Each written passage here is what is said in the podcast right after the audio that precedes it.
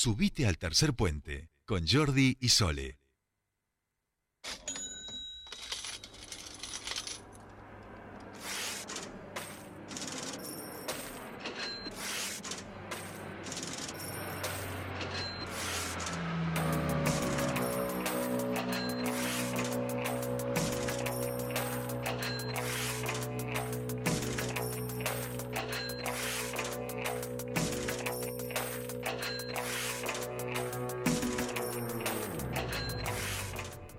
Continuamos con más tercer puente y por supuesto cuando suena aquí el sonido de monedas es porque comenzamos nuestro espacio de economía de la mano de quien sabe hablar de esto, de quien sabe aquí en nuestra provincia. Hablamos de Fernando Spoliansky que ya está en comunicación con nosotros. ¿Cómo va?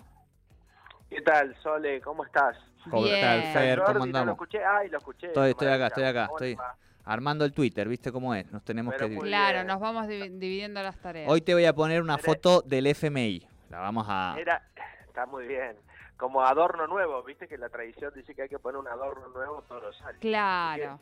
Ay, qué Puede metáfora eh, te- tremenda pero realista, ¿no? Todos, todos, lamentablemente, este año en el arbolito de la Navidad de las familias argentinas vuelve a haber una media que es del Fondo Monetario Internacional.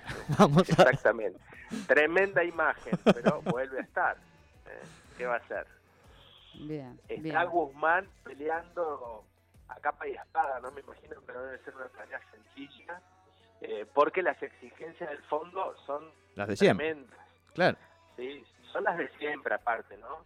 El fondo, hay que recordar que es un, un organismo creado en 1944 en una ciudad de Estados Unidos que se llamaba Bretton Woods y era la salida de la Segunda Guerra Mundial, ¿no? Entonces los países ya estaban pensando en cómo se iban a rearmar sus economías, sobre todo los países aliados, que son los que conformaron el, el Fondo Monetario, eh, y en ese, en ese momento arman un estatuto de conformación, que es el mismo estatuto que rige ahora.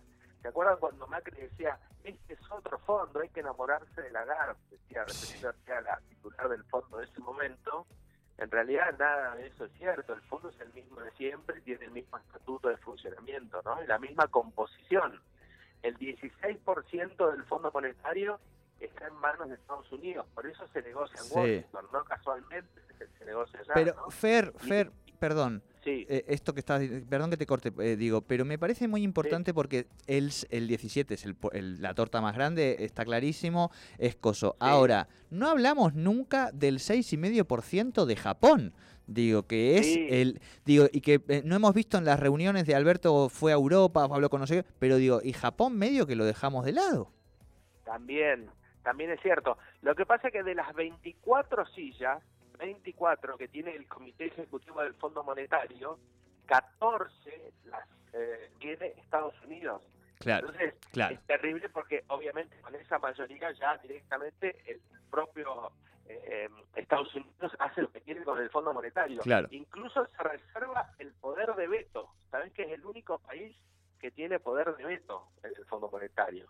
Así que es terrible el, poder que tiene Estados Unidos dentro de esa dentro de esa estructura, ¿no? Claro. Eh, y obviamente la receta que, que aplica es la receta de siempre, es la que ya es una receta perimida, que ya no va más y que fracasó en todos los países del mundo donde la aplicaron. Eh, Y ahora vuelven, las exigencias son las mismas de, de siempre. En el caso de Argentina, son tres fundamentalmente, que tienen que ver con la disminución de la brecha cambiaria, es decir, la diferencia entre el dólar oficial y el dólar financiero, el dólar blue, todos los otros dólares, que la brecha es de casi el 100%, ¿no? Así que imagínense que achicar esa brecha va a implicar una devaluación cambiaria. Eso se va a trasladar a precios. Y la otra exigencia es la disminución de la inflación, que se contrapone con la primera, por esto de la devaluación y el traslado a precios. Y la tercera es la reducción del déficit fiscal.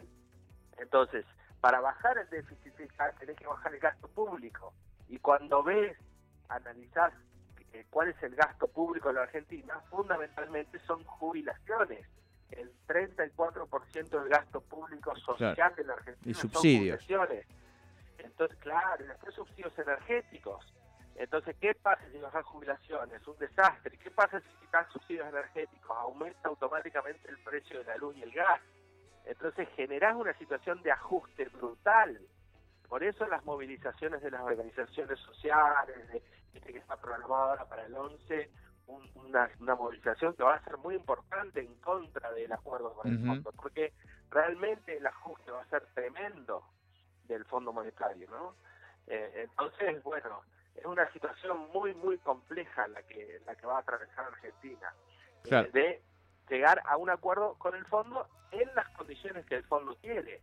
Eh, lo que el gobierno está tratando de hacer es justamente de que, de que no, eh, digamos, de que no acceder a, las, a las exigencias del Fondo Monetario, tratar de negociar en un marco de condiciones más favorables para nuestro país que le permitan crecer primero, desarrollar su economía, no hacer un brutal ajuste y ganar tiempo, ¿no es cierto? Firmar un plan de a 10 años, las facilidades extendidas, con una tasa de interés menor, con un plazo de gracia que se empieza a pagar en el 2025, 2026 recién. Bueno, condiciones más favorables para un país que no, no la está pasando bien, no la estamos pasando bien tenemos 44% de pobreza, 15% de indigencia. Un ajuste no pasa de las características de las que exige el Fondo Monetario, ¿no? Eh, de cara a, eh, bueno, todos estamos mirando de cara a marzo de alguna manera, pero de cara a marzo y al año que viene, suponiendo y siendo absolutamente optimistas de que todo va a ir bien, esto podría llegar a tener un remonto. Hoy hablábamos un poco de la realidad política y económica del país y con expectativas a que, bueno, a que finalmente encuentren ese camino. Eh, ¿cómo, cómo, cómo, lo ven? O sea, más allá de, de, las malas lenguas, Fer, me refiero, de las malas lenguas que, que, siempre hay, ¿no? Eh, de, de, manera lo más objetivamente posible y obviamente con los pocos elementos que hoy tenemos, ¿no? Nos falta todavía definir lo que va a ocurrir en marzo. Tal cual. Bueno, La verdad es que, digamos, nosotros venimos, el mundo viene de, una pandemia que todavía no terminó, que sigue, sigue mutando en, diferentes eh, cepas, eh, y, la reactivación económica, si bien eh, está ocurriendo, se está observando en, determinados sectores, todavía no logramos niveles de pre-pandemia de actividad económica, ni de crecimiento de la economía la economía está rebotando por una cuestión lógica, porque venimos de años muy, muy malos y encima golpeados por la pandemia. Así que estamos como en el fondo del pozo. Cualquier rebote va a ser bueno, va a ser positivo, ¿no? Y dependerá de las condiciones en que se dé y, la sustentabilidad que se dé ese, ese crecimiento económico para sostenerlo en el tiempo y que genere mejores condiciones de ingresos a argentinas y argentinos, ¿no? Y recuperar el poder de nuestra moneda y recuperar la actividad económica y el, el ingresos de los salarios y mejorar jubilaciones y mejorar el consumo y mejorar la producción, es decir, queda un largo trecho. Ahora, el mundo se está recuperando, las economías principales se están recuperando. Lo que pasa es que Argentina viene con un profundo desequilibrio, pero hay que ser optimistas, tenemos todas las condiciones para hacerlo, entonces logrando un buen acuerdo con el fondo, que un buen acuerdo sería eso, sería ganar tiempo, sería mejor eh, mejores plazos o mayores plazos, mejores condiciones de tasa de interés, eso sería un buen acuerdo, ¿no? Que no tenga un ajuste brutal. Eh, y logrando eso, para no alejarnos más del mundo, porque no firmar con el fondo también nos alejaría más del mundo todavía, y eso sí sería muy perjudicial. Entonces, logrando un relativo buen acuerdo con el fondo, con una economía que se sustente en el tiempo en crecimiento, bueno, deberíamos estar un poco mejor, ¿no? Y estabilizar nuestra moneda. Así que eh, lo que queda yo creo que es, es, mejorar. Eh, peor de lo que estamos, la verdad que es una situación muy complicada la de la Argentina. Siempre, también siempre se puede estar peor, pero la verdad es que no, no nos merecemos ni siquiera eso, ¿no? Así que ojalá que lo que venga sea siempre para mejor. Bien, bien. Bueno, bueno, nos quedamos con eso, ¿eh? Nos quedamos con eso, Fer. Eh, la semana que viene, última columna de este año. Fer, te tienes que dejar ver como todos la Dale. semana. Anda ya coordinémoslo, coordinémoslo a ver la semana que viene cómo, cómo podemos hacerlo.